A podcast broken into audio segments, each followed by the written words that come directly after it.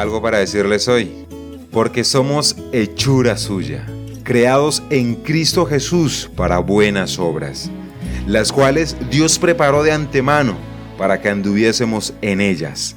Efesios capítulo 2, versículo 10. Y entre tantas cosas que decir, sí, tengo algo para decirles hoy.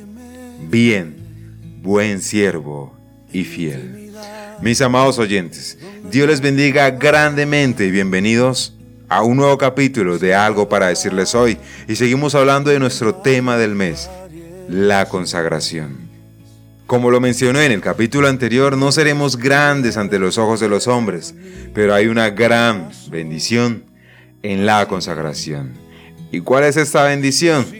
Pues aquí arrancamos nuestro capítulo de hoy. Bien, buen siervo y fiel. La bendición de la consagración está en hallar la voluntad perfecta de Dios para mi vida. Dios tiene un trabajo para cada uno de sus hijos. La Biblia dice, y lo acabamos de leer, porque somos hechura suya, creados en Cristo Jesús para buenas obras, las cuales Dios preparó de antemano para que anduviésemos en ellas. Efesios capítulo 2 versículo 10.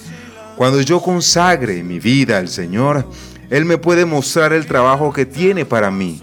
Mi mayor satisfacción llega cuando encuentro la voluntad de Dios para mi vida y la hago mis amados, piensen en eso por un momento. Piensen en el gozo de encontrar al Señor en la gloria y oírle decir, bien, buen siervo y fiel, entra en el gozo de tu Señor. Mateo capítulo 25, versículo 21.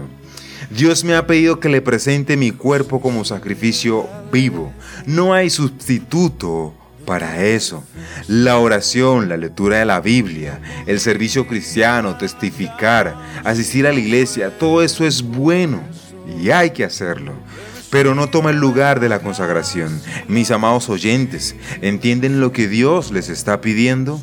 ¿Han comprendido que pertenecen a Él todo lo que son y todo lo que tienen para siempre? ¿Han considerado lo que Él ha hecho por ustedes? ha tocado sus corazones el amor de Cristo, tanto como para que quieras entregarte a Él. Si es así, estudia cuidadosamente las siguientes declaraciones de consagración. En 1 Corintios capítulo 6 versículo 19 y 20. Como una persona nacida de nuevo, comprendo que pertenezco al Señor Jesucristo.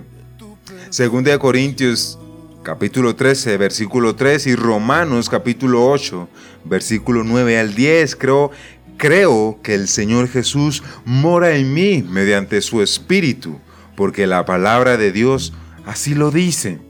Creo que Él busca llevar a cabo sus propósitos por medio de mí. Puedes estudiarlo en Juan capítulo 15, versículo 16 y Efesios capítulo 2, versículo 10. Reconozco que mi vida tiene que estar sometida a Él para que lleve a cabo su propósito en mí.